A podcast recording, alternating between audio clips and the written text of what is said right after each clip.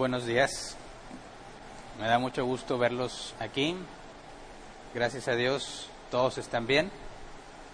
Hoy vamos a estudiar la última parte del gobierno de la iglesia, es la parte número 21.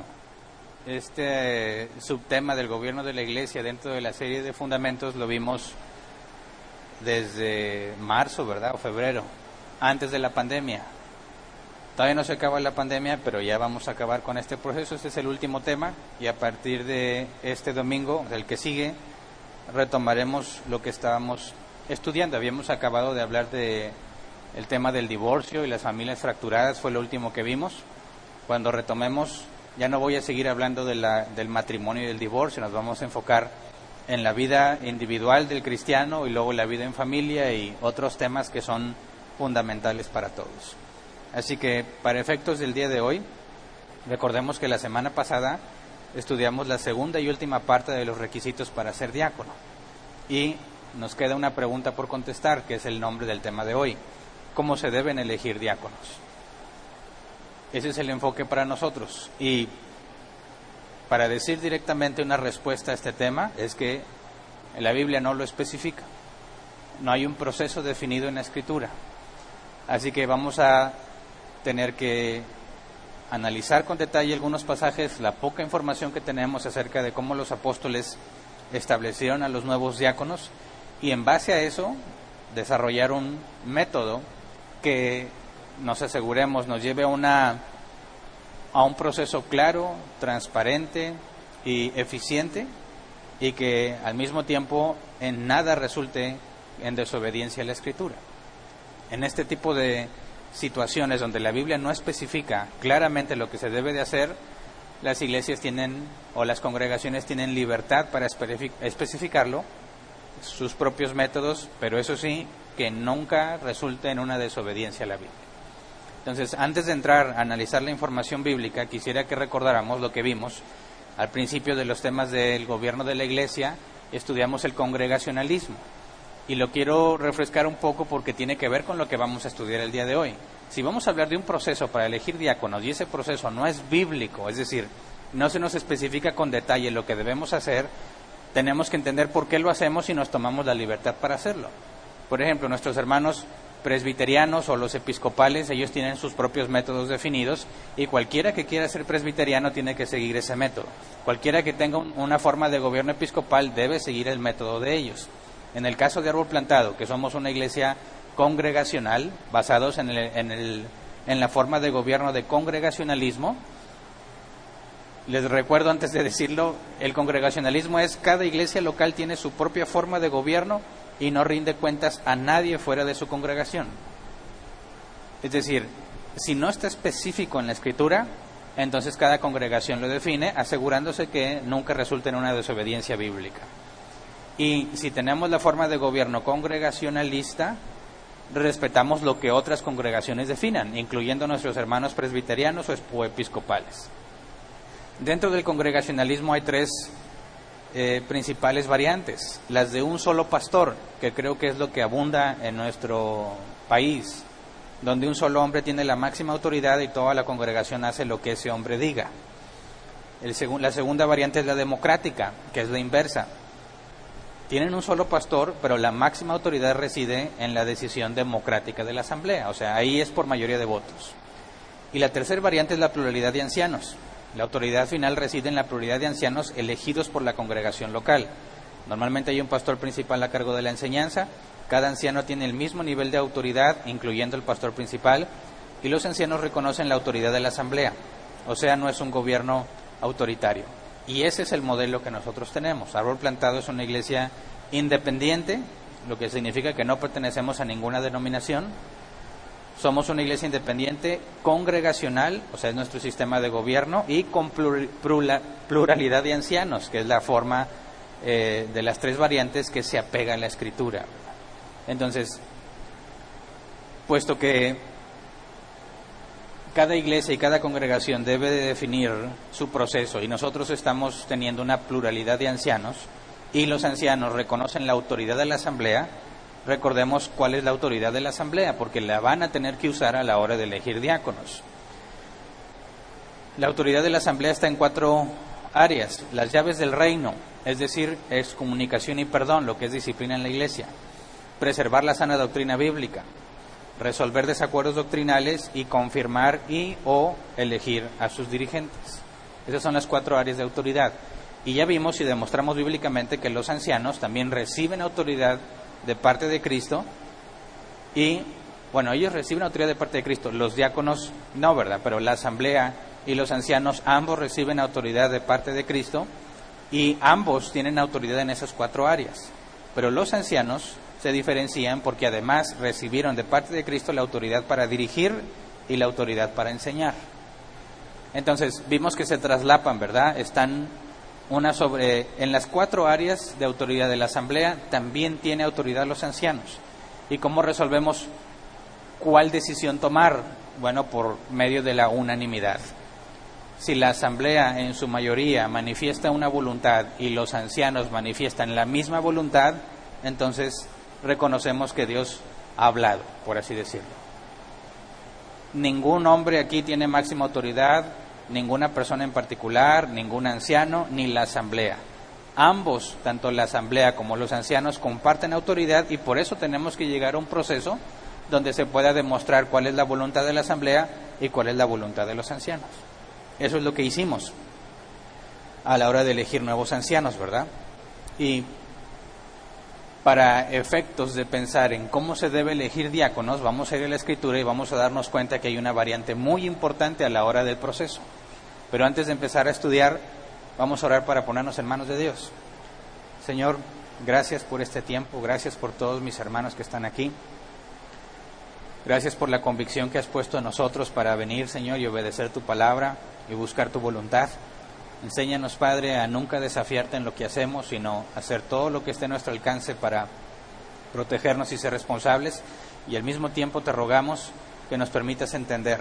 Nuestro deseo es servirte como tú lo has manifestado, Señor. Queremos apegarnos a, a, tu palabra en todo lo que hacemos y te rogamos para que nos guíes y nos permitas encontrar diáconos de acuerdo a tu voluntad. Gracias de antemano. Amén. Muy bien. Vamos a la escritura. Y lo primero que quisiera que veamos es la diferencia en el proceso de ancianos con respecto al proceso de diáconos. Y aunque no hay mucha información bíblica al respecto, hay una palabra que es clave para entender la diferencia. Vamos por favor a Hechos, capítulo 14, versículo 21 al 23.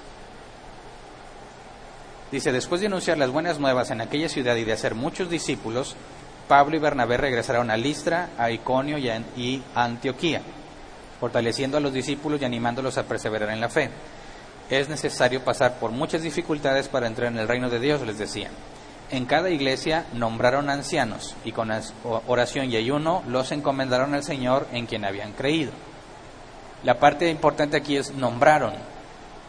Nombraron, el griego se debe traducir así, votar extendiendo la mano, nombrar. Así que lo que nos dicen que Pablo y Bernabé hicieron es que establecieron ancianos por medio de una votación. El griego es claro ahí. Y por eso para elegir ancianos nos apegamos al proceso, hicimos una votación. Ahora aquí dice el original a mano alzada, lo que implica que estaban todos físicamente reunidos, pero por la pandemia no podíamos, así que lo hicimos en línea. Pero lo que buscamos era exactamente lo mismo, que la asamblea vote los ancianos actuales, en este caso yo propuse a dos candidatos y se permitió que toda la asamblea votara por los candidatos que yo propuse o por otros. Y encontramos con mucha alegría y satisfacción que la asamblea y los ancianos actuales, que soy yo en este caso, estábamos de acuerdo. Así que podemos tener la conciencia tranquila de que tenemos ancianos validados por la congregación siguiendo el proceso bíblico. Ahora, en el caso de los diáconos, vamos a Hechos capítulo 6, versículo 2 y 3. Hechos 6, 2 y 3 dice, así que los dos se reunieron a toda la comunidad de discípulos y les dijeron, no está bien que nosotros los apóstoles descuidemos el ministerio de la palabra de Dios para servir las mesas. Hermanos, escojan de entre ustedes a siete hombres de buena reputación, llenos del espíritu y de sabiduría, para encargarles esta responsabilidad. Y aquí la palabra clave es bueno, las palabras es escojan de entre ustedes. ¿Qué dice el original? La palabra escojan, el griego debe traducirse como mirar, visitar o seleccionar. La concordancia exhaustiva Strong lo traduce así. buscar o visitar. Entonces le dice a la asamblea, ustedes busquen, ¿verdad? De, luego dice, de entre ustedes. Y ahí la palabra, las dos palabras de entre es una sola palabra griega, que se traduce según el diccionario Helps como de fuera, perdón, fuera desde adentro. O sea, de la propia asamblea postulan. No está especificado en ningún momento una votación. Así que el proceso es distinto. No se requiere una votación general. Por eso cuando vimos la autoridad que tiene la asamblea, dijimos que era confirmar y o elegir dirigentes. Porque es en esta parte donde entra la confirmación de la asamblea, no propiamente una votación. Sin embargo, la, asamblea tiene que manifestar cuál es su voluntad. Eso no lo podemos quitar de ninguna manera si queremos ser bíblicos. Entonces, en el caso de la elección de ancianos, los ancianos actuales proponen candidatos y la asamblea vota por ellos o por otros. Ahí entendemos cuál es la voluntad de los ancianos, cuál es la voluntad de la asamblea y buscamos que sean que estén de acuerdo. En el caso de los diáconos, la asamblea elige de entre ellos y los ancianos confirman. Prácticamente es el inverso, ¿verdad? En el caso de ancianos, los ancianos proponen, la iglesia vota y confirma, la asamblea. En el caso de diáconos, la asamblea propone y los ancianos confirman. Sin embargo, están las dos autoridades en el mismo proceso. A los que, bueno, cuando hablamos de confirmar, hay una referencia específica a lo que es esta confirmación. Vamos a Hechos 6, 5 y 6. Dice, esta propuesta agradó a toda la asamblea, escogieron a Esteban, hombre lleno de fe y del Espíritu Santo, y a Felipe, a Prócoro, a Nicanor, a Timón, a Parmenas y a Nicolás, un prosélito de Antioquía. Los presentaron a los apóstoles, quienes oraron y les impusieron las manos. Cuando dice que escogieron, la palabra griega es elegir por mí mismo, elegir o seleccionar. Confirma lo que los apóstoles le dijeron, ¿verdad? De ellos mismos propusieron.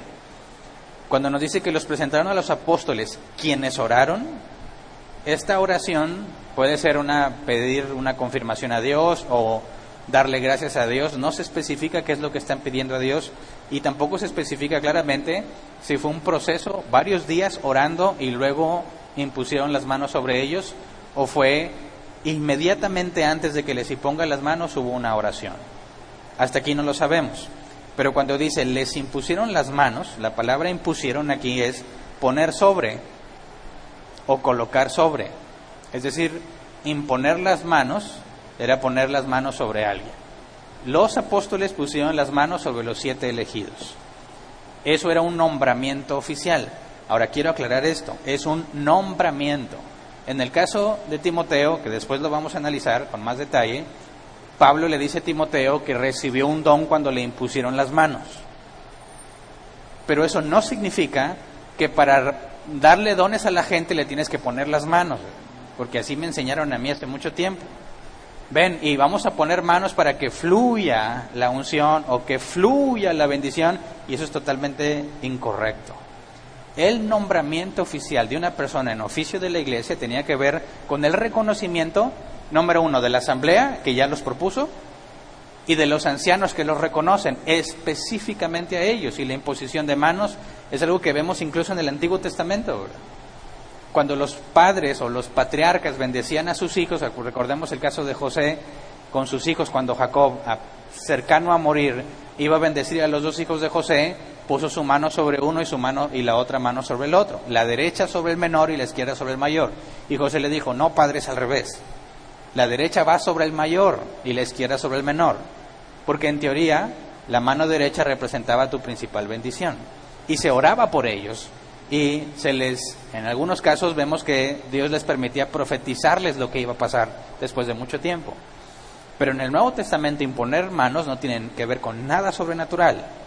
Es simplemente la manifestación de la aceptación de estos individuos para que sirvan a la iglesia en un oficio particular. Así que no es sobrenatural. Es un proceso que vamos a hacer una vez que estén confirmados los candidatos, una vez que acaben el proceso de prueba, pero lo vamos a ver más adelante. Ahora, cuando dice que les impusieron las manos, el comentario bíblico de Elicots dice así: el simbolismo primario parecería ser la de la concentración momentánea de toda la energía espiritual de la oración sobre aquel en quien los hombres imponen sus manos, y por tanto el otorgamiento de cualquier oficio para el que se requieran dones espirituales. Cuando dice la energía espiritual no está hablando de algo sobrenatural tampoco, ¿no? Sino que nos está diciendo que todos están orando y la oración se enfoca específicamente en aquellos a quienes les ponen las manos, o sea, los que van a ser nombrados. Esto indicaría que cuando dice que quienes oraron y les impusieron las manos, la parte de orar no fueron días de oración y luego imposición, sino que fue un acto inmediato. Todos juntos oraron a Dios, imagino que tiene que ver con agradecerle, con pedirle que los confirme, porque después de esto pasan a una fase de prueba, ¿verdad? Y en ese momento le imponen las manos, ¿verdad? Entonces, aquí surgen preguntas muy importantes, porque si vemos que ese es el proceso así generalmente descrito en la Biblia y no hay más que nos diga al respecto, ¿qué podemos aprender de cómo hicieron la elección? ¿Cómo es que de entre más de cuatro mil personas en la iglesia de Jerusalén llegaron a escoger a siete? ¿Cómo le hicieron? ¿Cuánto tiempo les tomó? No está especificado. ¿Tú crees? Piensa, que hay más de cuatro mil personas congregadas en un lugar, tuvo que haber sido un lugar suficientemente amplio para tener a tanta gente ahí. Y les dice, escojan a siete. ¿Cómo le hicieron? ¿Tú crees que salió ahí mismo? Ah, no, pues, ¿qué onda Esteban? Tú pásale y Nicanor, el buen Nicanor que le pase. ¿Cuánto tiempo les tomó? No está especificado. ¿cuáles serían los criterios para asegurarnos que se estén votando por personas que sí tienen los requisitos? Y sobre todo, de los cuatro mil y más personas que había ahí, ¿se conocían entre ellos de tal manera que podrías decir, tengo evidencia de que tienen los requisitos? Por supuesto que no. Por supuesto que no. Entonces, ¿cómo podría establecerse una votación ante personas que no son visibles a toda la congregación? En el caso de seleccionar ancianos, los que están funcionando como diáconos están a la vista de toda la congregación, ¿verdad? Y la iglesia puede votar y vimos que si no los conoce o es recientemente nuevo, entonces va a confiar en la, en la postulación de los ancianos actuales. Pero en el caso de diáconos, que son personas, perdón, si para elegir diáconos son personas que no están a la vista de todos, han estado sirviendo quizás en, en fidelidad en otras cosas, pero ¿cómo podría la congregación completa votar por alguien si no tiene la evidencia? Así que se entiende por qué no se utiliza la palabra referida a la votación que se usa en los ancianos en el caso de los diáconos. Y tuvieron que haber seguido un proceso, me imagino yo, eliminatorio, ¿no? ¿Cómo llegas a siete individuos de entre cuatro mil? Así que hay mucho que no se nos dice aquí. Y no creo que sea un error precisamente la sabiduría de Dios determinó que no se escribiera lo que hicieron con exactitud. ¿Por qué? No lo sabemos con certeza, pero me puedo imaginar que Dios en su omnisciencia sabe hasta dónde se iba a extender la iglesia de Cristo, las distintas circunstancias, las distintas culturas, las distintas costumbres que iban a tener en todas partes del mundo, iba a ser muy complejo poner como referencia el proceso que ellos tomaron, ¿verdad? Así que no se especifica intencionalmente lo que nos da libertad de elegir nuestro propio proceso, asegurándonos que no resulte en desobediencia bíblica. Así que me parece que podemos decir esto, y lo he escuchado, aunque no sé quién es el autor de la frase, cuando dicen, en lo específico o en lo claro debemos tener unidad. Todos debemos estar de acuerdo en lo que la Biblia claramente enseña. Y donde no está especificado, donde no hay claridad, libertad. Donde no está especificado el proceso, tenemos libertad para definir, siempre y cuando, recalco, no resulte en desobediencia bíblica. Así que tenemos que analizar con detalle ciertos puntos de lo que la Biblia nos muestra sobre la información para tratar de determinar el proceso a seguir. Entonces, recordemos los criterios que los apóstoles dijeron, de tres requisitos. Hombres de buena reputación, llenos del Espíritu y de sabiduría y estamos agregando la palabra llenos también a sabiduría, ¿verdad? O sea, de buena reputación, llenos del Espíritu y llenos de sabiduría. Y se nos da información práctica sobre cómo determinar quiénes son de buena reputación y llenos del Espíritu en la carta a Timoteo. Y ya leímos los que son los requisitos. Primera Timoteo 3, 8 al 12. Los diáconos igualmente deben ser honorables, sinceros, no amigos de mucho vino ni codiciosos de las ganancias malavidas. Deben guardar con una conciencia limpia las grandes verdades de la fe, que primero sean puestos a prueba y después, si no hay nada que reprocharles, que sirvan como diáconos. Asimismo, las esposas de los diáconos deben ser honorables, no calumniadoras, sino moderadas y dignas de toda confianza. El diácono debe ser esposo de una sola mujer y gobernar bien a sus hijos y a su propia casa. Y ya vimos bíblicamente que no es correcta la traducción esposas de los diáconos, sino las mujeres diáconos. ¿Por qué mujeres diáconos? Porque la palabra diáconos no tiene género. Se usa indistinto, en el griego original se usa indistinto para hombre o mujer. Así que Pablo tiene que anteponer la palabra mujeres diáconos para especificar que son diaconisas. Los dos requisitos de buena reputación y llenos del Espíritu, Pablo los desglosa en diez requisitos en la carta a Timoteo.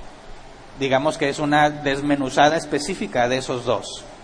Pero Pablo no nos dice nada acerca de detectar a los que están llenos de sabiduría. ¿Qué es la sabiduría? La palabra griega sofia, habilidad, inteligencia o sabiduría. Algo que me ha facilitado la vida es entender la sabiduría como saber cómo tienes conocimiento y no necesariamente sabiduría. Pero si tienes sabiduría, tienes conocimiento. Si sabes cómo hacerlo, eres sabio. Si tienes en teoría la información sobre cómo hacerlo, nada más tienes conocimiento. Entonces, para los diáconos se les pide que estén llenos de sabiduría. ¿Cómo sabes que alguien tiene sabiduría?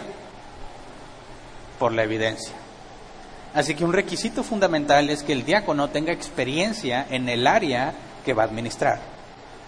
¿Me explico? No es un conocimiento teológico, no es un fruto del Espíritu Santo, tiene que ver con la experiencia, la capacidad comprobada para hacerse cargo de esa área.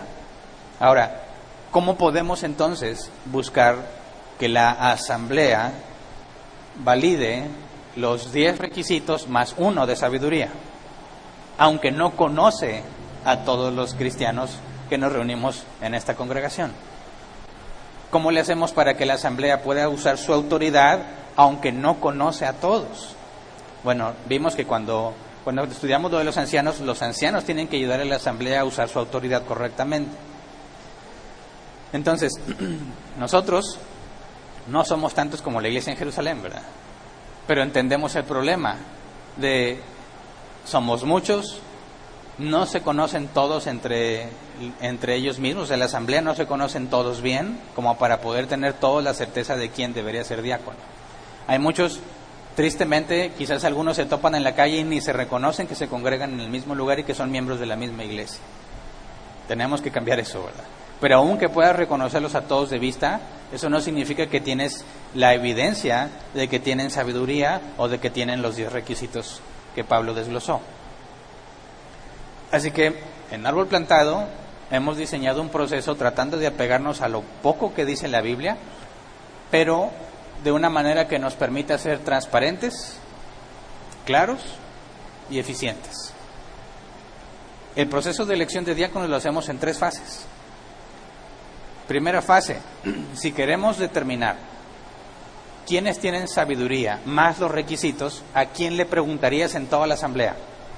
Supongamos, en, un caso práctico actual de árbol plantado, uno de los nuevos ancianos, Ismael, estaba como diácono de Ujieres. Al momento en que él pasa al oficio de anciano, su periodo de prueba, tiene que haber un nuevo diácono en Ujieres, ¿verdad? Ahora, tienes a toda la asamblea y quieres detectar quiénes son los hombres que además de cumplir los diez requisitos, también tienen sabiduría. ¿A quién le preguntas? ¿Irías a preguntarle al Ministerio de Obras de Dios quién puede ser un buen ujier? ¿Irías a preguntarle a cualquier otro, a los de la alabanza? No, ¿a quién le preguntarías primero? A los de ujieres. ¿Por qué? Porque ellos han trabajado juntos. Ellos están sirviendo juntos. Ellos tienen información de primera mano sobre quién tiene las capacidades, la sabiduría para administrar el área de Ujieres. Porque difícilmente, sería casi imposible decir, necesitamos a alguien de Ujieres, pues no sé, tráete a fulano de otro ministerio y que se haga cargo de los Ujieres. Dices, ¿por qué? Si no tienen la experiencia, no está trabajando con los ujieres, el área de ujieres no podría validar su, su sabiduría, así que me parece que no tendría sentido preguntarle a alguien que no tiene nada que ver con el área de ujieres. Así que la primera fase es que el área de servicio que requiere un nuevo diácono sean los que propongan. Esta es la primera fase, ¿eh? no, es, no es todo el proceso, es el primer paso. Y dentro del área de Ujieres, imagínate, ponte en mi lugar.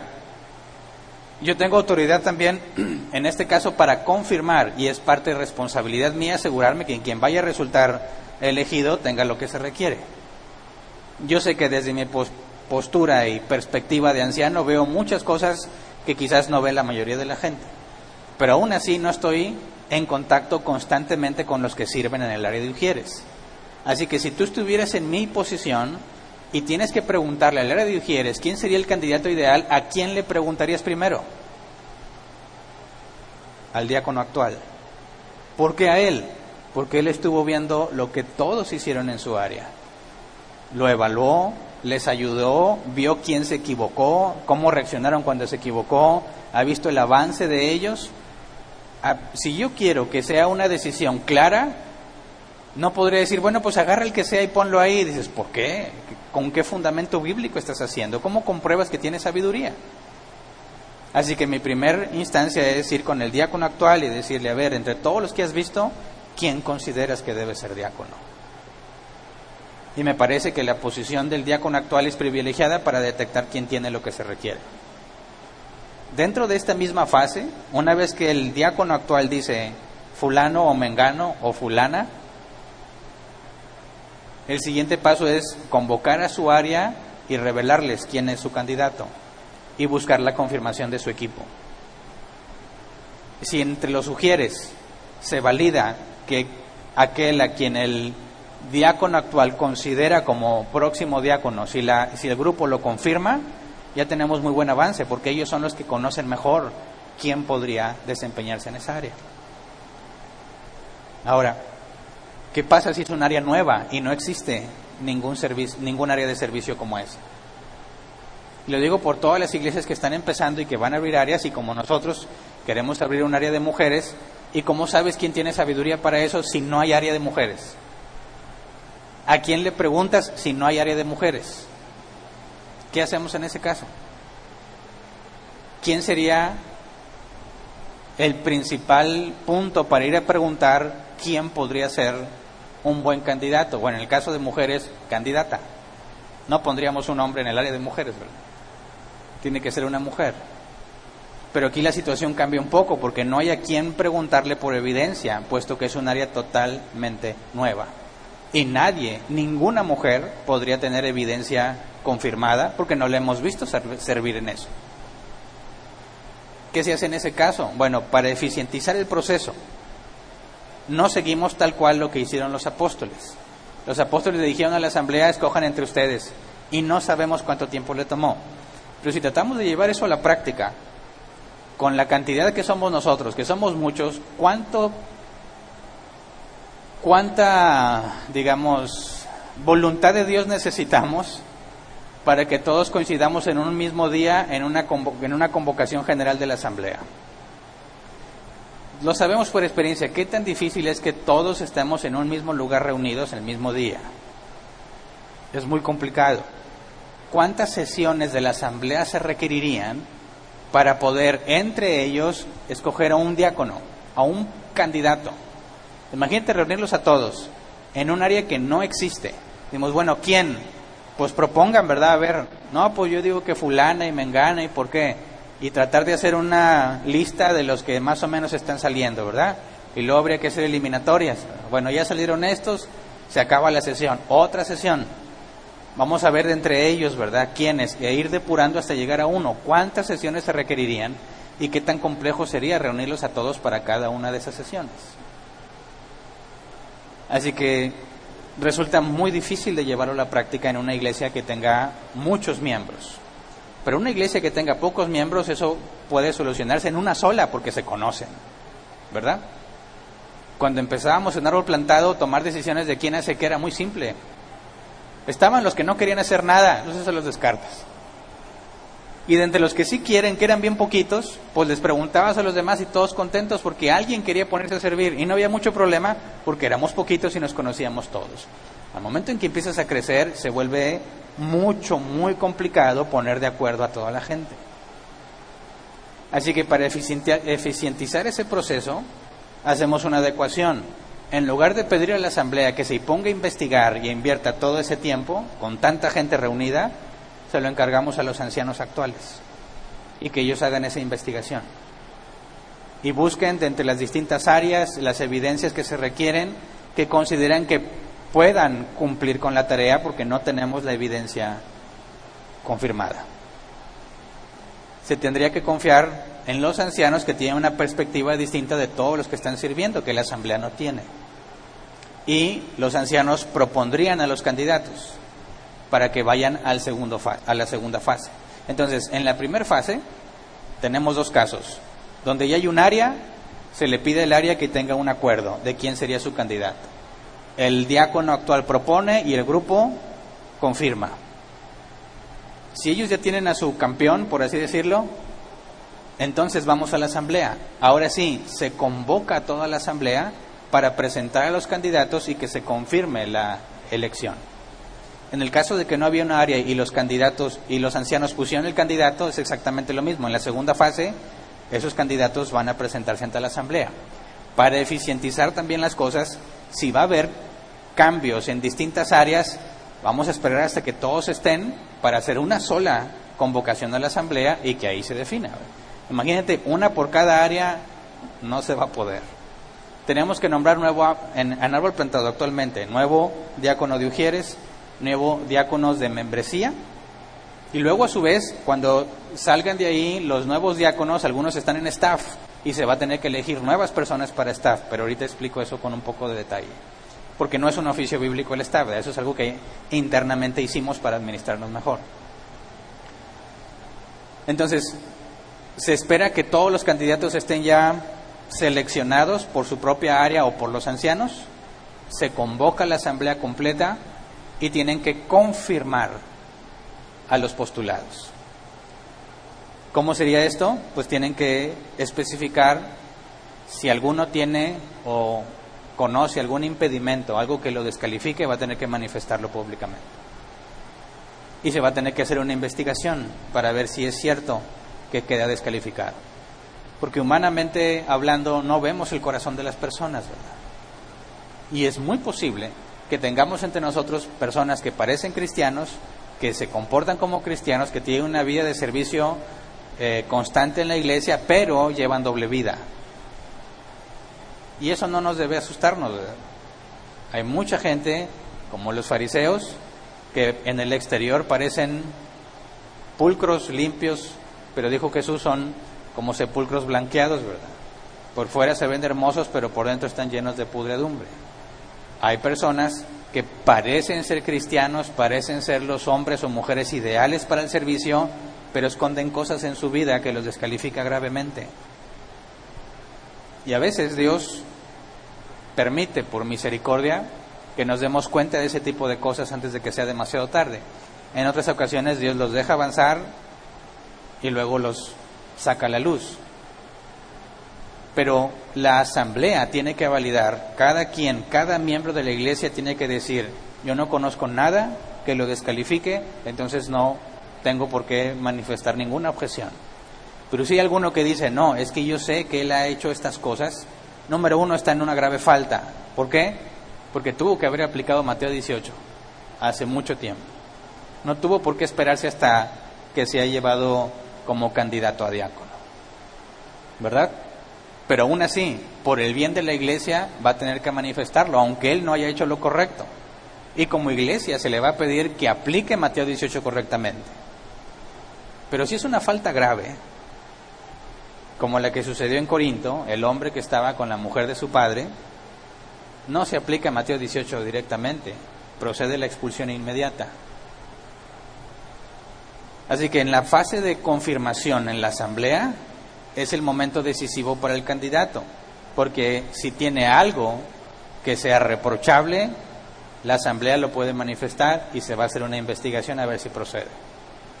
Si en la asamblea nadie manifiesta algún impedimento, entonces pasamos a la fase 3, que es el inicio de la prueba oficial.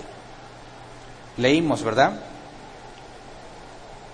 Primera de Timoteo 3:10, que primero sean puestos a prueba y después, si no hay nada que reprocharles, que sirvan como diáconos.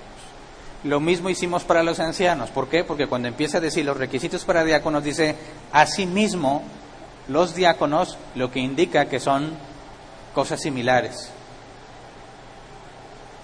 Están unidos los requisitos. Y no tendría mucho sentido pensar que pones a prueba a los diáconos, pero a los ancianos no.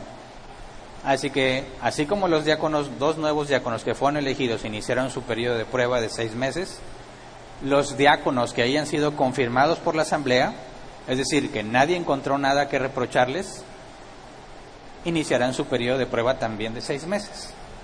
Y en ese periodo de prueba van a entrar en función como si fueran diáconos oficiales.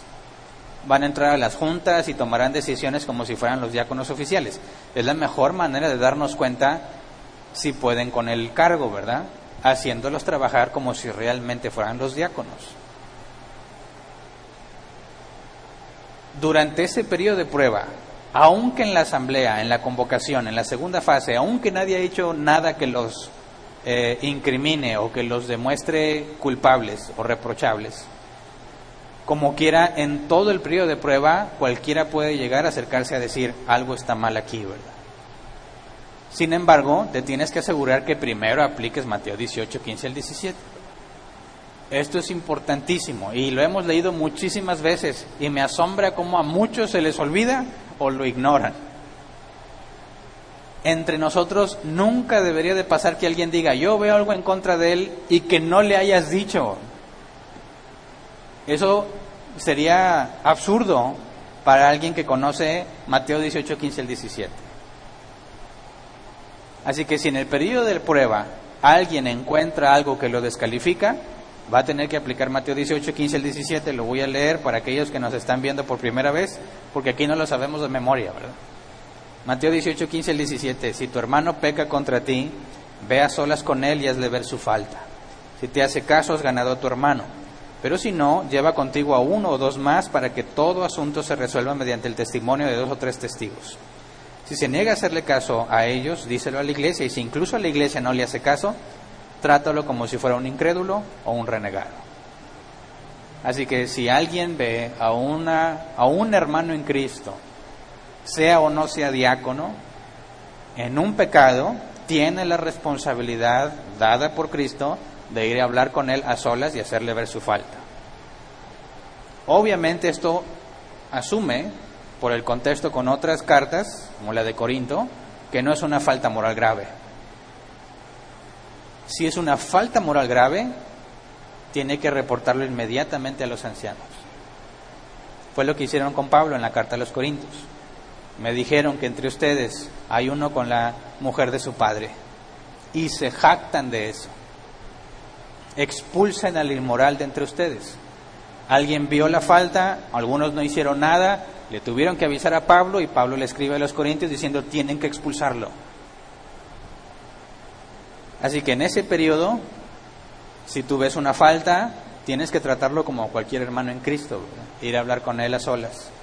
Si no entiende, lleva testigos. Si no entiende, ahora sí, lo reportas a los ancianos. Se tiene que hacer la investigación y se presentará a la asamblea. Si es una falta moral grave, de inmediato lo reportas a los ancianos y va a iniciar la investigación y será presentado a la asamblea. Pero ya en la tercera fase, que es el periodo de prueba, si se acaba el periodo de prueba, como dice Pablo, y no hay nada que reprocharles, ahí en ese momento se tiene que hacer la imposición de manos, el nombramiento oficial de los nuevos diáconos, donde se va a orar, se van a imponer las manos para que entren en función y sean reconocidos bíblicamente como diáconos instituidos por Dios. Así que el proceso que seguimos, espero que quede claro que sería prácticamente imposible que alguien pueda simplemente señalar con el dedo a alguien y que quede ahí como líder, como diácono. La serie de pasos que tienen que ver con la confirmación de los ancianos y la asamblea evitan que se pueda haber presentarse algún tipo de corrupción, de beneficios familiares, de, decimos en México, compadrazgo, o sea, es mi compadre y yo quiero que sea diácono. No se puede, no podrías hacerlo aquí. Si respetamos la autoridad bíblica de los ancianos y la asamblea, y hay pluralidad de ancianos, y todos los miembros de la iglesia en la asamblea, ningún hombre va a poder hacer lo que él quiera. Necesariamente vamos a tener que apelar a Dios y que Dios manifieste su voluntad en la unanimidad entre ancianos y asamblea. Así que el objetivo es eficientizarlo, transparentarlo, hacerlo claro y apegarnos al proceso bíblico. Muy poca información es lo que nos da la Biblia, pero buscamos apegarnos a eso, de manera que cualquiera que sea diácono entre nosotros tenga la conciencia limpia, que Dios estuvo involucrado totalmente en su proceso y es voluntad de Dios que esté sirviendo como diácono. Bíblicamente hablando es un honor servir a la iglesia como diácono. Primera Timoteo 3:13. Los que ejercen bien el diaconado se ganan un lugar de honor y adquieren mayor confianza para hablar de su fe en Cristo Jesús. Un lugar de honor. ¿A qué se refiere este honor? Si ya vimos que la palabra diácono es mesero. ¿Qué hay de honorable en alguien que está sirviendo a todos? Bueno, precisamente el ejemplo que nos dio Cristo. Lucas 22, 27. Porque ¿quién es más importante, el que está a la mesa o el que sirve? No lo es el que está sentado a la mesa, sin embargo yo estoy entre ustedes como uno que sirve. Y la palabra sirve ahí es diaconeo. Lo que hacen los diáconos, los que sirven. Aquí obviamente está hablando en un término general, ¿verdad? De servicio. Pero nombrar a alguien como oficial, diácono, servidor oficial, tiene que ver directamente con el privilegio y el honor de ponerte a servir tal como Cristo vino a hacerlo. Mateo 20, 26 al 28, pero entre ustedes no debe ser así. Al contrario, el que quiera hacerse grande entre ustedes deberá ser su servidor. Y el que quiera ser el primero deberá ser esclavo de los demás. Así como el Hijo del Hombre no vino para que le sirvan, sino para servir y para dar su vida en rescate por muchos. Así que cuando Pablo nos dice que se gana un lugar de honor el diácono, está hablando específicamente del ejemplo de Cristo el mundo funciona al revés, ¿verdad? Para el mundo eres más exitoso, triunfador y honorable mientras más gente te sirva. En el reino de Dios es al revés. Eres más honorable y más respetable cuando más sirves. Y el ejemplo máximo es Jesús. Siendo el rey soberano, sin necesidad de nada, vino y se humilló hasta lo más bajo, incluso hasta la muerte, para servirnos. ¿Cómo nos vino a servir? Nos dio la salvación por medio de su sacrificio. Así que bíblicamente hablando, es un proceso muy importante para la iglesia. Es fundamental que nos aseguremos que nos estamos apegando para que los que estén sirviendo oficialmente ancianos y diáconos tengan lo que Jesús ordenó que deban tener. Porque eso nos va a mantener saludables. Eso nos va a, nos va a mantener creciendo. El que se establezcan nuevos ancianos y nuevos diáconos debe motivar a los demás a servir. Porque bíblicamente hablando, para llegar a ser nombrado diácono se requiere un servicio fiel y constante, desinteresado para con sus hermanos por amor a Dios. Porque como lo dije el tema pasado, no todos somos pan dulce, ¿verdad? Tenemos nuestros malos días. Hacen caras, gestos, no quieren hacer caso. Se enojan cuando les pides que hagan algo, no quieren venir a servir, quieren que todo funcione pero ellos no aportan, dicen que sí, no vienen. Naturaleza humana, ¿verdad? Todos tenemos que luchar con eso. Pero ¿qué, ¿quién quiere ponerse a servir a esa gente de gratis? Por amor. Solamente el que sigue a Cristo. ¿Quién podría considerar eso un honor cuando en el mundo lo evitan a toda costa? En el mundo es un mal necesario. Y es un consejo que yo le he dado a todos los estudiantes, porque en el mundo así funciona en el mundo, no en la iglesia. En el mundo les decimos estudiambres a los estudiantes, aquellos que no tienen una posición económica privilegiada, ¿verdad? aquellos que tienen que trabajar para mantener sus estudios, tienen que dejar que los maltraten en su trabajo. No eres nada, no eres licenciado, no eres ingeniero, no eres nada, estás pidiendo trabajo y vas y de lo que te pongan a hacer porque necesitas experiencia te vas a encontrar que si tú vas a pedir trabajo te van a decir cuál es tu experiencia. No tengo experiencia, no te puedo dar trabajo. Pero si nunca te dan trabajo, ¿cómo vas a tener experiencia, verdad? Y si no tienes experiencia, nunca te van a dar trabajo. Y es un ciclo que no tiene salida a menos que te humilles a ti mismo y aceptes lo que sea. Una pésima paga, estar soportando a gente a veces indeseable, pero lo haces porque necesitas la experiencia y vas a tener que aguantarte un año, dos años mínimo, para después ir a otro trabajo y decir, tengo dos años de experiencia, y entonces te den acceso a un mejor sueldo y un mejor puesto. Tienes que desvelarte, sufrirla, aguantarte, soportarlo. Es un mal necesario para que cuando acabes tu carrera y digas, eh, soy un licenciado, un ingeniero, vayas a pedir trabajo y diga, soy licenciado tal o ingeniero, mejor licenciado. Y tengo estos años de experiencia y te va a ir muy bien. Pero aquel que se dedicó nada más a estudiar y no se metió a la batalla, va a decir, soy licenciado. Y va a decir, no me sirves. Y van a agarrar a otro que tiene experiencia aunque no sea licenciado. Así que en el mundo, ponerte a servir en lo más bajo es un mal necesario para poder avanzar. Pero en la iglesia es al revés. En la iglesia el enfoque de servir a tus hermanos, simplemente por el hecho de que amas a Dios, a veces ni siquiera vas a sentir amor por ellos. El amor que se nos demanda es ágape. He decidido servirte por amor a Cristo. Y ese es mi enfoque. Ese es mi objetivo. No es un mal necesario para convertirme en diácono. Es al revés. Ese enfoque es lo que va a hacer que Dios te llame al diaconado.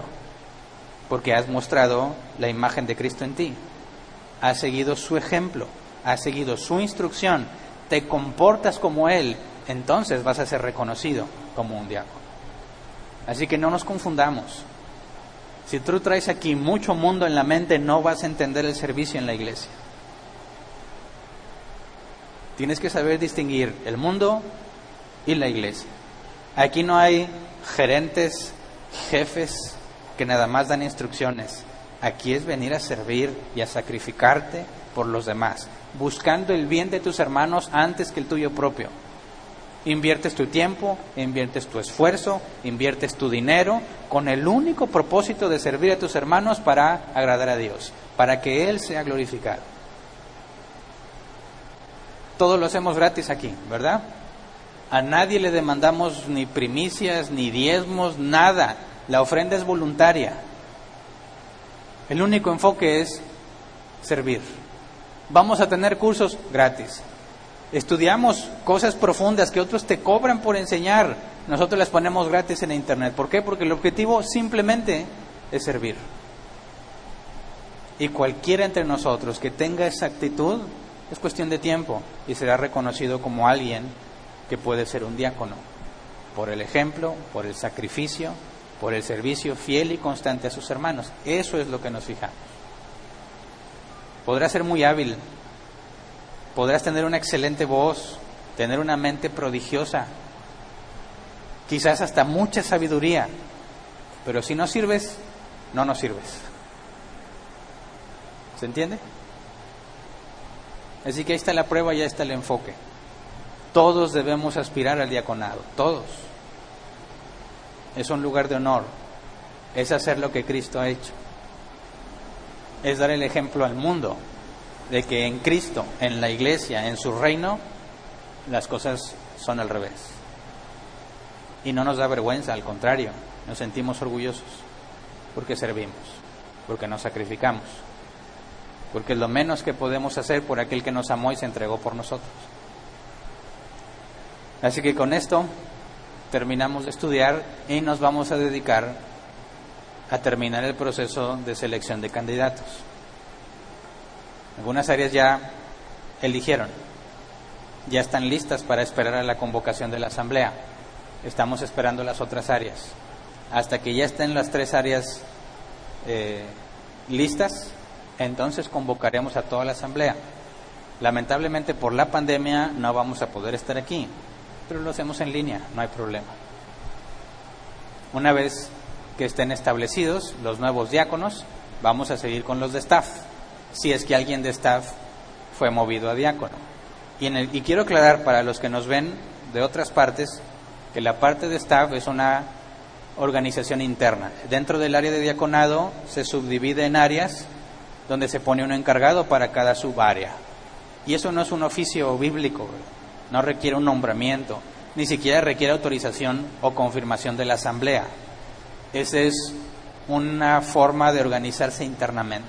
Así que los, el área de staff puede ser convocada por el diácono actual o por algún anciano y dentro del área se van a llegar a ese acuerdo y hasta ahí. Simplemente se informa parte de la estructura quiénes están, pero no se requiere la confirmación de la asamblea, puesto que es algo netamente interno de esa área de servicio. Pero ese es el primer paso para empezar a dar la evidencia de que Dios te está llamando al servicio, específicamente el diaconal. Así que quiero dejar bien claro esto porque es el último tema que tocamos del gobierno de la iglesia.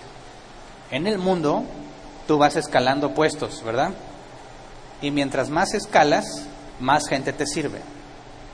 En la iglesia no existe esto de escalar para que te sirvan. En la iglesia sirves y mientras más sirves, más responsabilidad se te da pero en ningún momento llegas a un punto en el que vas a ser servido.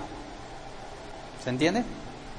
Así que, por favor, que ninguno de nosotros diga, yo quiero ir creciendo en árbol plantado hasta llegar a ser anciano. En el término secular eso no existe en la iglesia. Es vas menguando cada vez más hasta la estatura de Cristo. Fue lo que dijo Juan el Bautista, es necesario que yo mengue para que Él sea exaltado a mayor negación de ti mismo, mayor responsabilidad se te da. Ese es el parámetro bíblico. Mientras menos piensas en ti, más te usa Dios. Mientras menos busques el servicio para ti, más te va a poner Dios a servir. Ese es el enfoque. Así que cuando digo, tenemos staff y luego tenemos diáconos y luego tenemos ancianos, no es un crecimiento en el sentido de que vas a cada vez mejores puestos para que te sirvan. Lo correcto, bíblicamente hablando, sería que eres miembro de la iglesia y luego puedes ser staff, y luego diácono y luego anciano, donde tu enfoque es servir. ¿Se entiende? Muy bien, que Dios tenga misericordia de nosotros y nos dé ancianos y nos dé diáconos conforme a su corazón. Específicamente ahora tenemos que rogarle a Dios por diáconos conforme a su palabra. Y que todos nosotros hagamos lo correcto y seamos honestos en estos procesos de elección, porque son muy importantes para la iglesia. Ayudémonos unos a otros a permanecer fieles en todo el proceso bíblico, que ninguno se quede callado lo que sabe, que ninguno se espere hasta una asamblea para tratar de desacreditar a alguien, que todos apliquemos Mateo 18 como corresponde, de manera que nunca sea necesario ese tipo de manifestaciones que a todos se nos dé la oportunidad de ser confrontados y de corregirnos, que no traten de exhibirnos públicamente. Para eso es el proceso, para cuidar todo ese tipo de cosas, por amor entre nosotros. Así que vamos a orar para terminar y poder pasar a la sección de preguntas. Señor, te damos muchas gracias porque tú has sido muy bueno con nosotros. Nos has permitido entender tu palabra, nos has permitido la libertad para venir a congregarnos y estudiar juntos. Te rogamos, Padre, que nos concedas también, como lo hiciste con el proceso de ancianos, que nos permitas encontrar tu voluntad y elegir a los nuevos diáconos, según tu palabra, conforme a tu voluntad. Permítenos ser fieles, Padre, a lo que nos has revelado. No es mucho lo que has dejado eh, registrado, pero sabemos que es suficiente.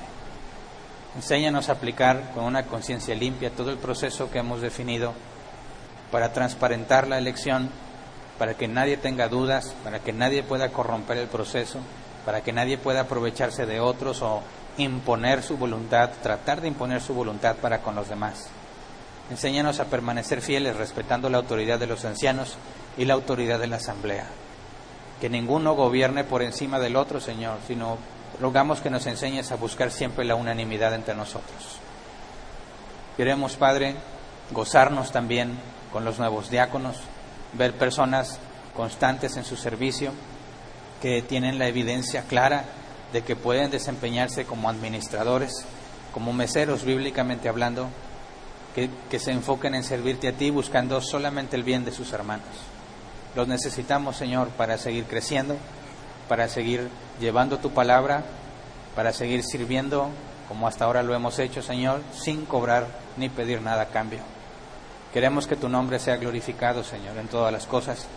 Enséñanos y permítenos tener el reino de Dios aquí entre nosotros, establecido como debe de ser, para que podamos ser luz en las tinieblas. Ponemos en tus manos a aquellos que tú ya has llamado, Señor, para que les des convicción, para que se sientan seguros del llamado y que tú confirmes, Padre, con evidencia que tú los estás llamando. Gracias de antemano por todo lo que has hecho, por todo lo que harás. Amén. Muy bien. Pasemos a la sección de preguntas.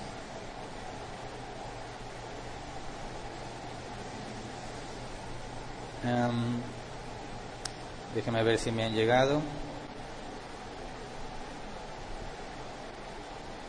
Si no, los que están aquí y quieren hacer una pregunta pueden escribirlo en Facebook, en YouTube si tienes datos.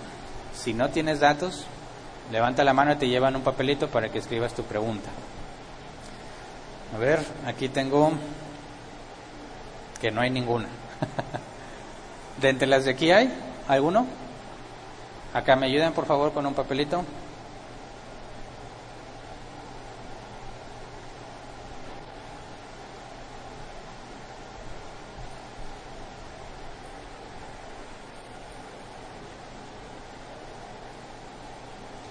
Mientras esperamos que escriban sus preguntas los que están aquí con nosotros o si, o si va a llegar alguna pregunta en línea, aún no les puedo dar mucho detalle, pero ya estamos programando nuestro, nuestra celebración de noveno aniversario. Yo sé que en cámara no lo pueden ver, pero aquí sí pueden ver que ya estamos trabajando en eso, ¿verdad? Y digo estamos porque es un trabajo en equipo, aunque yo no he venido. es el beneficio del trabajo en equipo, ¿verdad? Te incluyes, aunque no hiciste nada. Nuestros hermanos que han estado trabajando aquí, eh, vamos a hacer algunos cambios. No les puedo dar todavía con exactitud la fecha, nos falta una junta de diáconos todavía para acabar de definir todo pero entendemos que como estamos en modo pandemia, no vamos a poder celebrar como lo hemos hecho todos los años. ¿Qué hacíamos todos los años? Nos reunimos todos aquí, comemos, ¿verdad? Ya sea que comprábamos o cada quien traía para compartir con los demás y luego nuestra clásica sesión de fotos, cada aniversario un fotobús distinto, pura convivencia y felicidad. Bueno, no lo vamos a poder hacer así porque estamos limitados en la capacidad que puede venir aquí. Nos falta más de la mitad de los miembros de Árbol Plantado. Así que estamos en proceso de definir una manera de celebrar el aniversario, considerando en que no nada más participemos los que estemos aquí, ¿verdad? Sino que solidarizarnos con los que no puedan estar y esperarnos hasta que todos estemos reunidos para ahora sí compartir o partir el pan, como dice la escritura. Pero como quiera no queremos que pase desapercibido nuestro aniversario, así que estamos en el proceso de definir cómo va a ser cuáles son los criterios para que los que estemos aquí y los que nos tengan que ver desde su casa también podamos en cierto sentido celebrar juntos. Pero ya estamos cerca, si Dios quiere es a partir de este, o sea, en este, este, este mes que viene, pero no les puedo decir la fecha porque nos falta ajustar algunos detalles. ¿Ya hay una pregunta? ¿No? Es una preguntona entonces.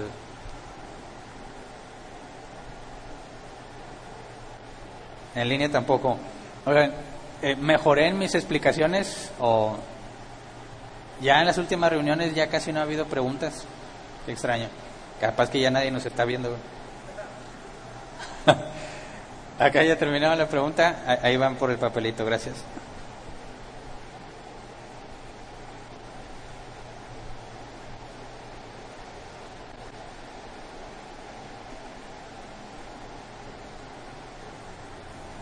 Llegó una pregunta en línea, mientras llega ya la otra. Lucila Quero o Cuero, no sé cómo se pronuncia, dice, en la iglesia donde estaba era así, me salí. ¿Está bien? Bueno, mira, la decisión de salir de una iglesia tiene que estar basada en el proceso bíblico. Todos estamos expuestos a equivocarnos. Eh, iglesias enteras pueden estar equivocadas por ignorancia. Y eso lo sabemos claramente en Árbol Plantado.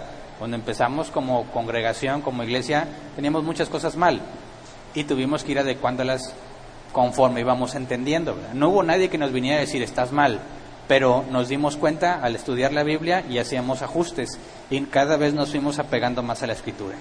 Ya puede ver iglesias donde no se les ha enseñado, nunca se les explicó cómo debe ser el diaconado, te lo digo por experiencia, 13 años de cristiano y a mí nunca nadie me enseñó que era un anciano ni que era un diácono, mucho menos el proceso para elegirlos. Si yo fuese pastor, como le hicimos al principio en árbol plantado, y hubiera seguido el proceso que me enseñaron, yo establezco quiénes son y se acabó. Así que si tú encuentras una congregación donde las cosas están así, tu primera responsabilidad es lo que leímos en Mateo 18, versículo 15. Ve y habla con tu hermano que está pecando, porque no está siguiendo el proceso. En este caso tendrías que ir con el pastor, que muy seguramente es de un solo pastor, ¿verdad? Tienes que ir a decirle, mira, la escritura dice eso, no lo estamos haciendo así, ¿cómo ves si cambiamos el proceso? Le estás dando la oportunidad de reconocer un error, ¿verdad? Y bíblicamente, según Jesús, si reconoces su error y es el cambio, no tendrías por qué irte, ¿verdad? Porque claramente está manifestada la intención de ser bíblico. Si no hace caso ahí, pues llevas al testigos. Y si no hace caso, no puedes seguir con el tercero, porque tú no puedes convocar a la asamblea, puesto que hay un solo pastor y ni siquiera seguramente existe el concepto de asamblea. En ese caso, entonces te vas a ver en la necesidad de retirarte de esa congregación. ¿Por qué? Porque ¿qué harías o qué beneficio vas a obtener de una iglesia que decide deliberadamente desobedecer la escritura? Porque eso es lo que el proceso de Mateo 18, 15 y 17 te da. Empiezas a mostrarle a solas la escritura y luego con testigos. Y si aún así no le importa, y más si es el pastor, ¿por qué querrías estar en una iglesia donde no les importa lo que diga la Biblia? Así que no los expulsas a ellos, digamos que te autoexpulsas tú, te retiras. La escritura dice que no debemos estar conviviendo ni estar con aquellos que diciéndose hermanos viven como si no lo fueran. Y en una enseñanza tan clara bíblicamente, decidir rechazarla no es justificable. Así que no se trata de que tú ves un error en la congregación y te vas. No, tienes que ir a confrontar el error de manera amable, ¿verdad? Eh, respetuosa, pacífica. Tratar de enseñarles que están haciendo algo malo. Y si tienes, te ves la necesidad de llegar al tercer paso, entonces tienes, puedes tener la conciencia tranquila de que lo correcto es que te vayas de ese lugar, porque ahí jamás te van a guiar según la palabra de Dios. ¿Hay una pregunta aquí? Sí. Igual nada más quiero comentarles que si alguno de ustedes todavía tiene, todavía hay tiempo, puede levantar la mano para que le lleven un papelito si alguno de ustedes tiene alguna pregunta todavía, ¿eh? La pregunta dice, son claros los requisitos que Pablo indica para los diáconos, pero Hechos 6 en la elección de los siete parece dar dos cualidades de hombres lleno de fe y del Espíritu. ¿Es una cualidad? Llenos de fe y del Espíritu. Sí.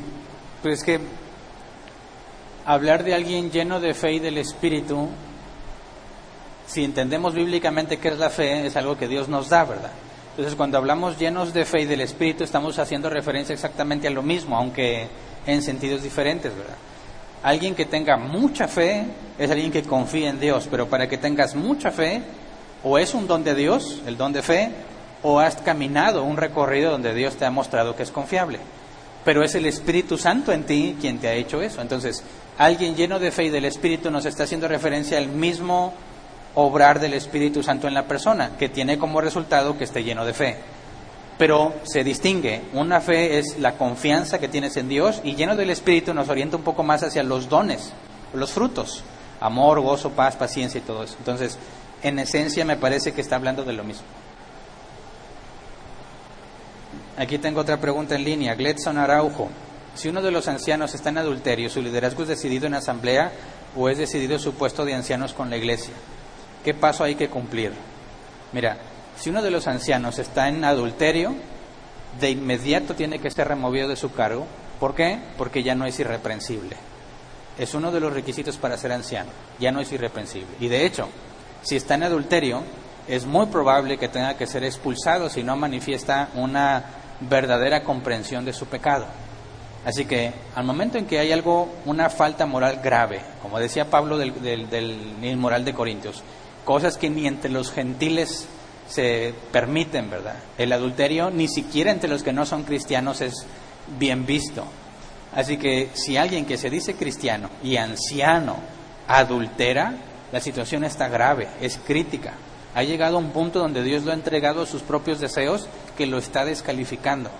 Así que de inmediato se tiene que remover y se tiene que investigar cuál es la situación, cuáles son las circunstancias y ver si hay arrepentimiento en él. Si no manifiesta arrepentimiento, no remordimiento, arrepentimiento, va a tener que ser expulsado de la congregación con la esperanza de que al ser expulsado y removido de la iglesia, Dios obre en él, le haga ver su grave error y manifieste algún tipo de arrepentimiento, porque el arrepentimiento no es el hecho de que se sienta mal, eso es remordimiento.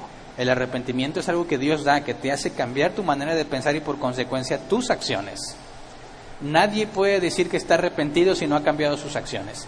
Y para demostrar que ha cambiado sus acciones no son un día o dos, una semana o unos meses. Porque el adulterio es un proceso tardado, fríamente calculado para llevarse a cabo a escondidas. No es algo que, ah, pues caí, iba caminando y caí en adulterio. No, es, se requiere una mente fría, una mente malévola para poder mantener a todo mundo engañado mientras tú estás adulterando. Así que es una situación muy grave, sobre todo si es un anciano en la iglesia. Así que, ¿qué paso hay que cumplir ahí? De inmediato lo cesan de su oficio y se tiene que investigar para ver si es expulsado o no. Si su esposa decide perdonarlo o no, es una cuestión que se tiene que definir con ellos y hay que, te aconsejo que vayas al tema del divorcio, porque ante la inmoralidad sexual Jesús permite el divorcio. Pero esperar a que haya arrepentimiento es un proceso tardado. Así que no, no debemos ser prontos en decir, ya, ya se arrepintió, ya, ya lloró aquí, ya pidió perdón, listo, síguele. No, porque el adulterio es un proceso largo, frío, calculado, que no simplemente puede demostrar que se ha arrepentido por unos días o unos meses. Así que en, en nuestro caso se tiene que cesar y ver si es necesario expulsarlo o no. Siguiente, Victoria Flores, pastor en mi iglesia, el pastor fue elegido por imposición de manos. Esto es correcto, debió haberse elegido ya que él solo se puso porque se, le porque se lo profetizó una profeta. No creo en esa enseñanza. Eso sí lo creo yo, lo creo. Bueno, Victoria Flores, mira, si alguien dice que él va a ser el pastor y ya había una asamblea, habría que ver cuál es la situación. ¿Es una iglesia nueva? Es decir, cuando hay una iglesia y no hay, no hay ancianos ni nada, eso es lo que va a pasar, ¿verdad? Cuando Dios levanta una congregación y no hay nadie, pues alguien va a decir, yo creo que tengo el llamado y va a pedir confirmación de los demás para ponerse a trabajar. Y eso sería un proceso natural, ¿verdad? Si es alguien, si es una persona que llegó y empezó un grupo de estudio y se instituyó una congregación, pues esa persona está haciendo labor de anciano, ¿verdad? Y terminaría ayudando en el proceso de nombrar al nuevo anciano. Pero hay situaciones donde la iglesia empezó sola, y así empezó árbol plantado, ¿verdad? Entonces, no se trata de que me impongan manos la gente, porque la imposición de manos tiene que ver del que tiene autoridad sobre el que la va a recibir. Así que no tendría mucho sentido que alguien diga, yo voy a ser el anciano, impónganme las manos los demás, porque no hay alguien con autoridad para hacer eso. Y la asamblea no, no lo haría directamente, por así decirlo. Pero no necesariamente es algo malo, ¿verdad? Ahora, si tú dices, ya tenemos una iglesia y ya había liderazgo, y él dijo, no, pues yo voy a hacer porque me lo profetizaron, dices, no, pero, fíjate bien, analiza esto. Dios nos ha dado mucho detalle en cómo elegir a los ancianos y los diáconos en cuanto a sus requisitos, ¿verdad? ¿Tú crees que si Dios ha revelado eso, Dios mismo enviaría una mujer para que profetice quién debe de ser? ¿No te parece contradictorio? ¿Por qué Dios querría revelar sobrenaturalmente quién debe ser anciano si dejó claramente especificados los requisitos? Si están los requisitos especificados es para que se evalúen y aquellos que los tengan puedan ser considerados ancianos. Pero si tiene que venir alguien con una revelación, entre comillas, especial, para decir quién debe ser, eso es una contradicción. No puede venir de Dios una profecía si pasas por alto los requisitos. Puede ser que diga una mujer, yo creo de Dios que Él debe ser. Ah, bueno, te respeto tu opinión, ¿verdad? Es válido. Vamos a evaluar los requisitos y si los tiene, estamos de acuerdo. Aún si alguien dijera, Dios me dio una revelación y dijo que Él, ok, mira, vamos a hacer esto. Dios ha revelado sus requerimientos. Si Dios te reveló eso, entonces va a cumplir con todos los requerimientos, incluyendo la aprobación de la asamblea. Así que en ningún caso una revelación sobrenatural es necesaria, ¿verdad? Porque aun si fuese una revelación sobrenatural, no deberíamos pasar por alto la evaluación de los requisitos. Así que aguas con esas profetizas o profetas, tenemos que asegurarnos muy bien que en ninguna circunstancia pasemos por alto la escritura. Siguiente pregunta, Alex Gómez.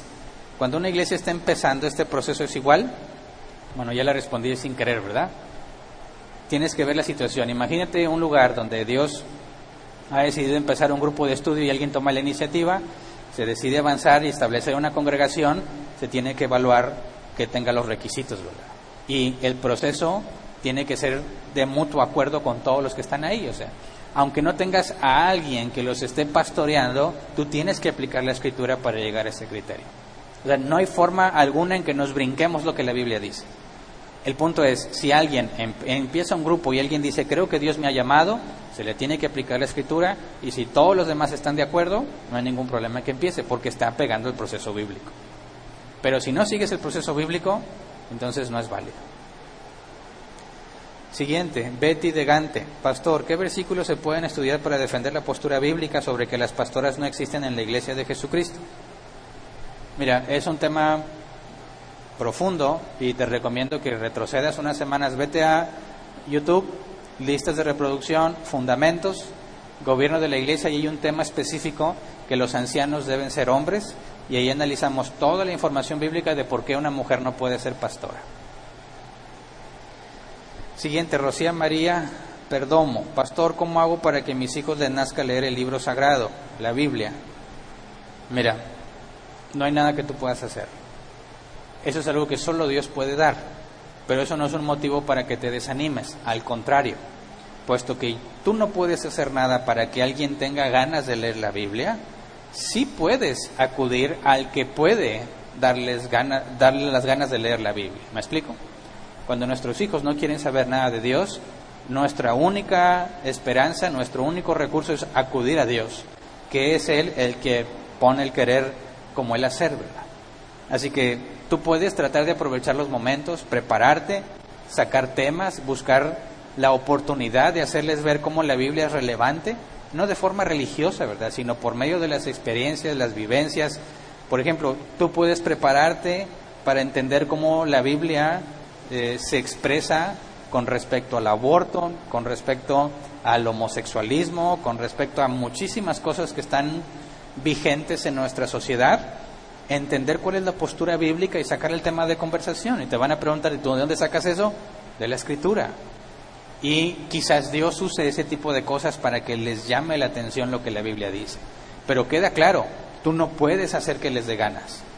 Tú apelas a Dios, buscas a Dios, le ruegas que le dé hambre a tus hijos, pero no te quedas pasiva, ¿verdad? Sino que tú te preparas y buscas la oportunidad para tratar de incentivarlos. Y si a Dios le place y quiere, les va a empezar a interesar. Pero humanamente hablando es imposible para nosotros. Siguiente, Nancy Vélez Vélez. Al servir en la iglesia, perdón, el servir en la iglesia es llevarle la Biblia al pastor, abrirle la puerta del carro al pastor y a los ancianos hacer la limpieza de la iglesia, siendo una nueva llegada de un encuentro y ya considerada parte de la iglesia. Em, no, no. El Hijo del Hombre vino a servir y no a ser servido. Cualquiera que se diga pastor y requiere de alguien que le abra la puerta y que le cargue la Biblia está en una enorme contradicción. ¿Cómo puedes pensar en Jesús diciendo, a ver, Pedro, tu, trabajo es abrirme las puertas y cargar mi mochila? Y luego decir Jesús, yo no vine a ser servido sino a servir, eso sería hipocresía, ¿verdad? Ninguno que se jacte de ser un siervo de Jesucristo podría traer a una especie de mayordomo para su servicio, porque es opuesto a las palabras de Jesús. Así que no, eso es una explotación, eso no es forma de servir. Que alguien le nazca de corazón, ve al pastor y la puerta, ah, bueno, es su propia motivación. Pero que se asigne a alguien para que sea su sirviente de esa manera, es contrario a la escritura. Ahora, en cuanto a hacer la limpieza, pues quizás a nadie le gusta hacer la limpieza, pero en árbol plantado, todos los que son miembros limpiamos, incluyendo a los ancianos, a los diáconos, todos. Se forma un rol que, como regresamos de la pandemia, está en proceso de reconfigurarse porque no todos regresaron y a todos nos toca una fecha, una hora, venir y limpiar. A mí me toca con mi esposa, mis hijos y otras personas Venimos y nos repartimos. No hay nada vergonzoso en eso y es una responsabilidad de todos mantener el auditorio limpio. Ahora, quizás dirían, ¿y por qué no pagas para que alguien lo limpie? Quizás, pero es un recordatorio de humildad, que no importa qué responsabilidad tengas en la iglesia, venir y agarrar el trapeador, venir a agarrar la escoba y a veces despegar chicles y dulces, es un muy buen recordatorio de que solo somos siervos inútiles, ¿verdad? Así que en cuanto a la limpieza, eso es responsabilidad de todos. Pero bueno, yo consideraría en tu caso, si estás en una iglesia donde consideran que eso es servicio, muy seguramente tienen errores doctrinales muy graves y tendrías que acercarte al liderazgo y hacerles ver cuál es el proceso del servicio. Lee los principales pasajes sobre las palabras de Jesús y el servicio y, a ver qué te explican, ¿verdad? Si se dan cuenta del error y cambian, siguen esa iglesia. Si no les importa, te aconsejo que busques una iglesia bíblica.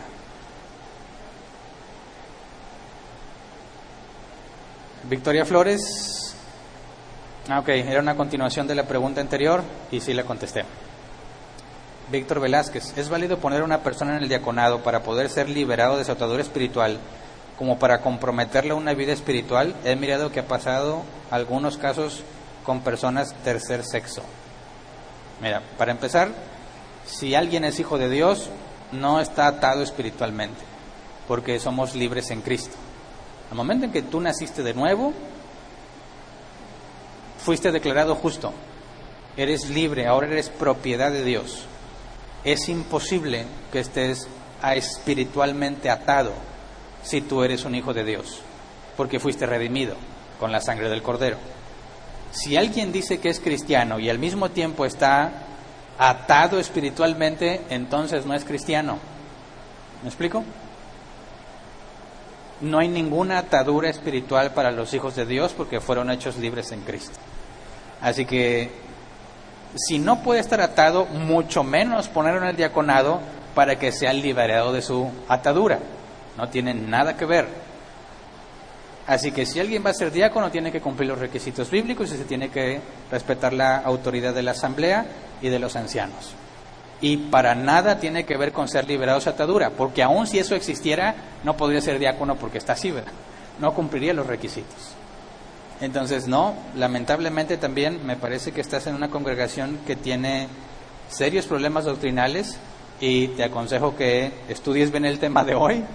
Y es más, el de los diáconos de perdido, los, los tres temas pasados, tres temas pasados y este, y acércate a tu liderazgo y ofréceles la información bíblica a ver qué te dice. Honorio Ramírez, buenas tardes, pastor. Solo para preguntarle, ¿es correcto que las iglesias que tienen varias congregaciones a nivel nacional, los líderes del organigrama nombren al pastor que va a pastorear una iglesia? Bueno, mira,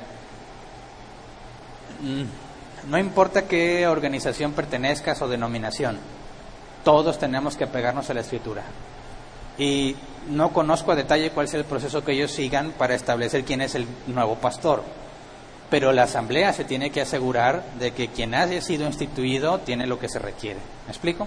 Como no conozco el proceso detallado, cuando tú dices los líderes del organigrama nombran al pastor que va a pastorear, no sé si ellos se aseguraron de cumplir el proceso bíblico en otra parte. Aún así, no importa a qué organización pertenezcas, el cristiano obedece a Cristo. Y si se dice una organización cristiana, se tiene que apegar a la escritura. Si no se quiere apegar a la escritura, entonces que se quite el calificativo de cristiana y que siguen siendo una organización, ¿verdad? Pero no tiene sentido que alguien diga que es una organización cristiana y no obedezca a Cristo. Así que No importa de dónde pertenezcas, te tienen, se tienen que apegar a la escritura. Siguiente, Fernanda Vega. Cuando una persona es levantada como diácono y no dejaba a las mujeres en paz acosándolas, ¿a quién se le dice esta situación? Y el pastor de esa iglesia dijo que esta persona que acosaba a las mujeres no mataba una mosca y después al tiempo lo levantaron como pastor y qué se hace en este tipo de iglesias. Bueno, mira, primero Mateo 18, 15. Si tú dices que está acosando a mujeres y tú lo sabes, tienes que ir a reprenderlo. Ir a hacerle ver que eso es totalmente opuesto a lo que la escritura dice. Pablo le dice a Timoteo que a las mujeres las tiene que tratar como hermanas y a una hermana no la acosas en el sentido que creo que lo estás diciendo.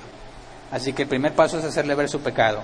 Sigue haciéndolo, lleva testigos. Sigue haciéndolo, dile a los pastores. No hace nada, huye. Huye por tu vida, sal de ese lugar, porque nada bueno te van a enseñar en un lugar que no hacen algo al respecto en este caso. Y si el pastor dice que esta persona no mata ni una mosca, bueno, el proceso de Mateo 18 ayuda a que le lleves la evidencia, ¿verdad? Dices, mira, ya hablé con él, no me cree, aquí hay testigos, no me cree, bueno, mira, venimos los testigos, pastor, nosotros tenemos la evidencia de que esto está pasando. Y si aún así te dice que no mata ni una mosca y no hace nada, sal de ese lugar. Ese hombre no le interesa la escritura. Y se acabó, ¿verdad? Muy bien, eso es todo. Muchas gracias a todos entonces por haber venido. Estemos al pendientes, perdón, al pendiente para las invitaciones al servicio. Se, se pidió en el grupo de miembros que aquel que se quisiera ofrecer como voluntario para venir a limpiar lo hiciera y se limpió. No sé exactamente quiénes fueron los voluntarios, pero como se está rehaciendo el, el calendario para saber cuándo nos va a tocar venir a limpiar, era necesario primero solicitar voluntarios, ¿verdad? estemos al pendiente por si hay más solicitudes. También se está solicitando eh, el ayudo con despensa, ¿verdad? Traer eh, artículos de la despensa para poder detectar a aquellos hermanos entre nosotros que están teniendo dificultades y poder ayudarlos. Eh, el día de hoy, más tarde, como estamos aquí, no nos estamos sincronizando igual, les vamos a mandar el link de la encuesta. Este, no se la pasé a los diáconos, pero se las voy a pasar en un momento más para que la contesten. Es la segunda semana desde la, desde la encuesta pasada, para que vuelvan a llenarle y detectar si entre nosotros aún hay personas con necesidad. Y vi que hay algo de confusión todavía en los miembros del árbol plantado sobre el registro. Algunos me mandaron correos con su nombre y su fecha de nacimiento para que los registre. Y no es así. Quiero aclararlo por si hay alguien que todavía tiene dudas. En el grupo de miembros incluso publiqué los cinco pasos necesarios para poder separar tu lugar en la congregación. Así que simplemente entren al grupo de miembros y lean lo que hemos estado publicando, ahí están las instrucciones. Si tú eres miembro de árbol plantado, tú ya estás en el sistema, lo único que tienes que es entrar y registrarte. Si no eres miembro de árbol plantado y quieres venir a visitarnos, mándanos un mensaje en la página de Facebook de árbol plantado con tu nombre completo y fecha de nacimiento. Con eso te agregamos al sistema y ya vas a poder registrarte en nuestras reuniones. Así que por favor, miembros del árbol plantado, no sabes cómo registrarte, dale una pasada al grupo de miembros, ahí está toda la información relevante para que sepas cómo hacerlo. Es todo entonces, no se les olvide la ofrenda, voluntariamente, cada uno como disponga, no por tristeza ni por necesidad, dice la escritura, hagámoslo para mantener este lugar funcionando y que Dios nos ayude y que nos permita cada vez venir más de nuestros hermanos a congregarnos. Gracias a todos.